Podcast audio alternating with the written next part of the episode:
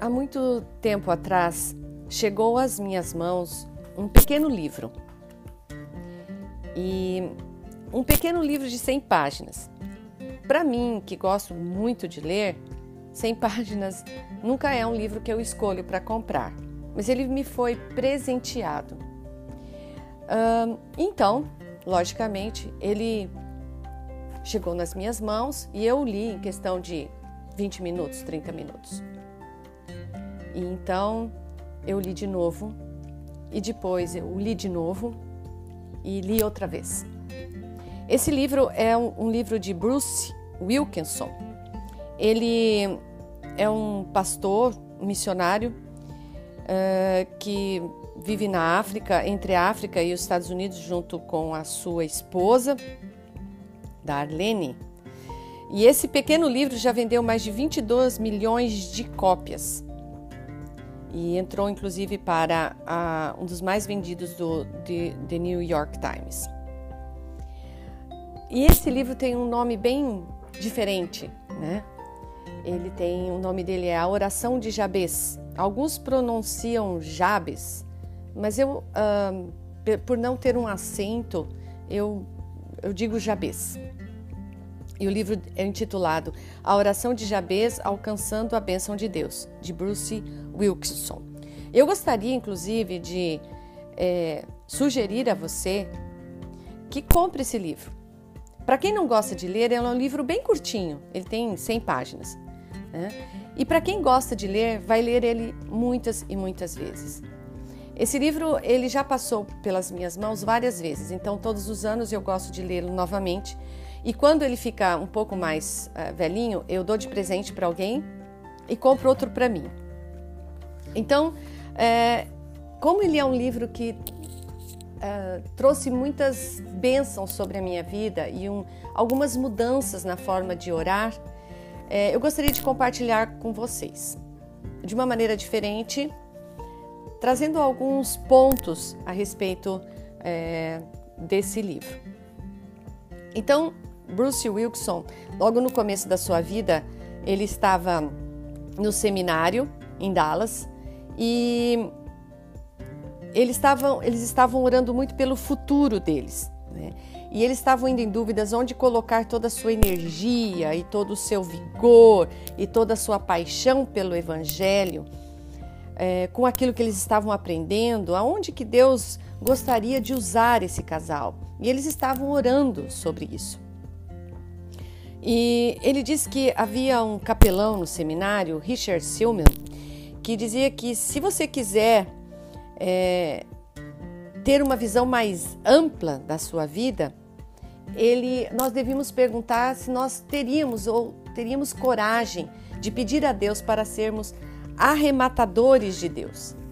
E ele diz, é, esse, esse capelão dizia que um arrematador é aquele que coloca um acabamento nas peças, aplicando assim com bastante paciência e bom gosto aqueles ornamentos extras que dão um toque final e de qualidade e valor naquele imóvel, né?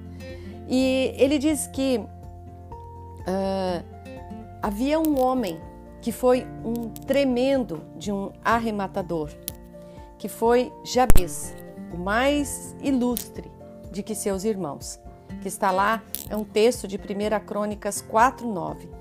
Jabez ele queria ser e fazer mais para Deus.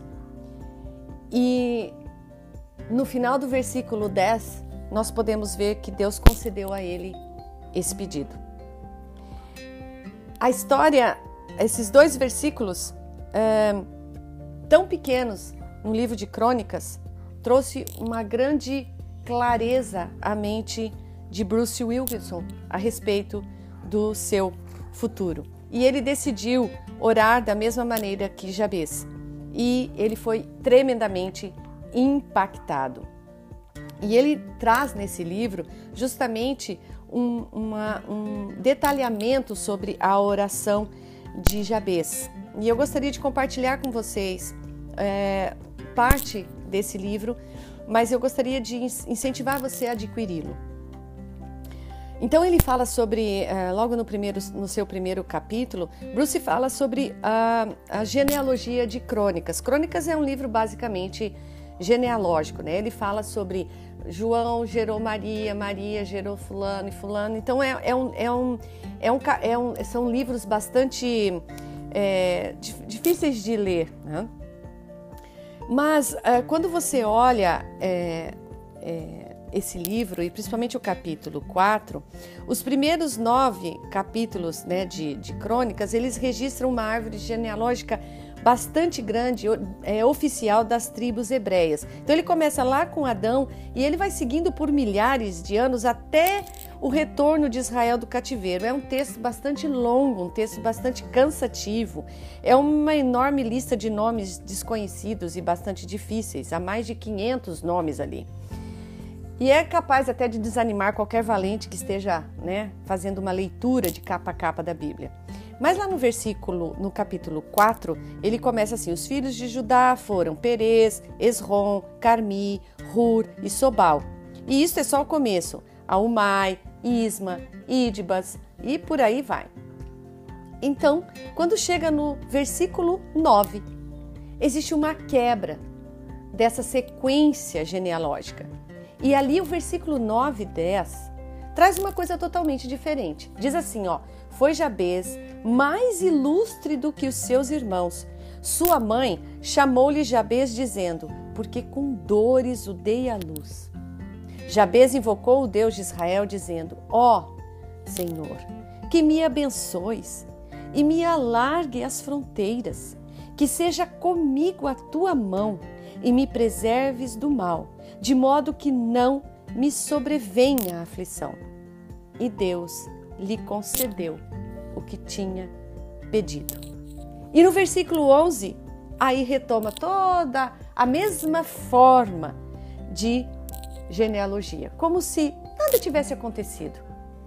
Mas o que é interessante é que havia alguma coisa especial neste homem que foi capaz de levar o historiador de crônicas a fazer uma pausa na maneira como ele estava estruturando as genealogias, tomar fôlego e mudar a forma de contar.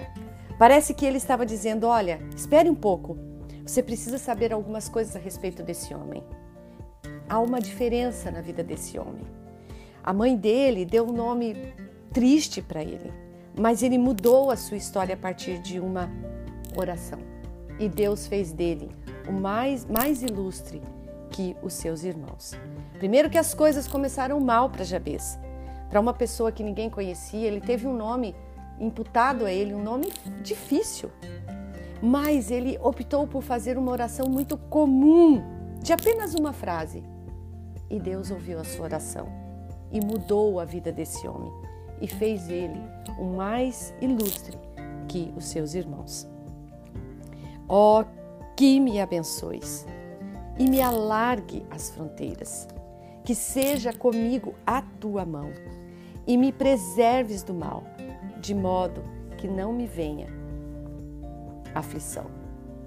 E eu tenho uh, usado muito essa oração. Ensinei a minha filha a fazer essa oração ao longo da sua vida porque esse, o, a, a, o impacto que essas, essas palavras têm são muito poderosas. E se essa oração for feita realmente com, com sinceridade, Deus pode mudar a sua vida, assim como mudou a vida de Jabez. Qual foi a última vez que Deus atuou através de você de tal modo que você reconhece tratar-se terminantemente de uma ação divina? Qual foi a última vez em que você pôde ver Deus usando a sua vida para cuidar de outra vida, abençoar outra vida, tratar outra vida?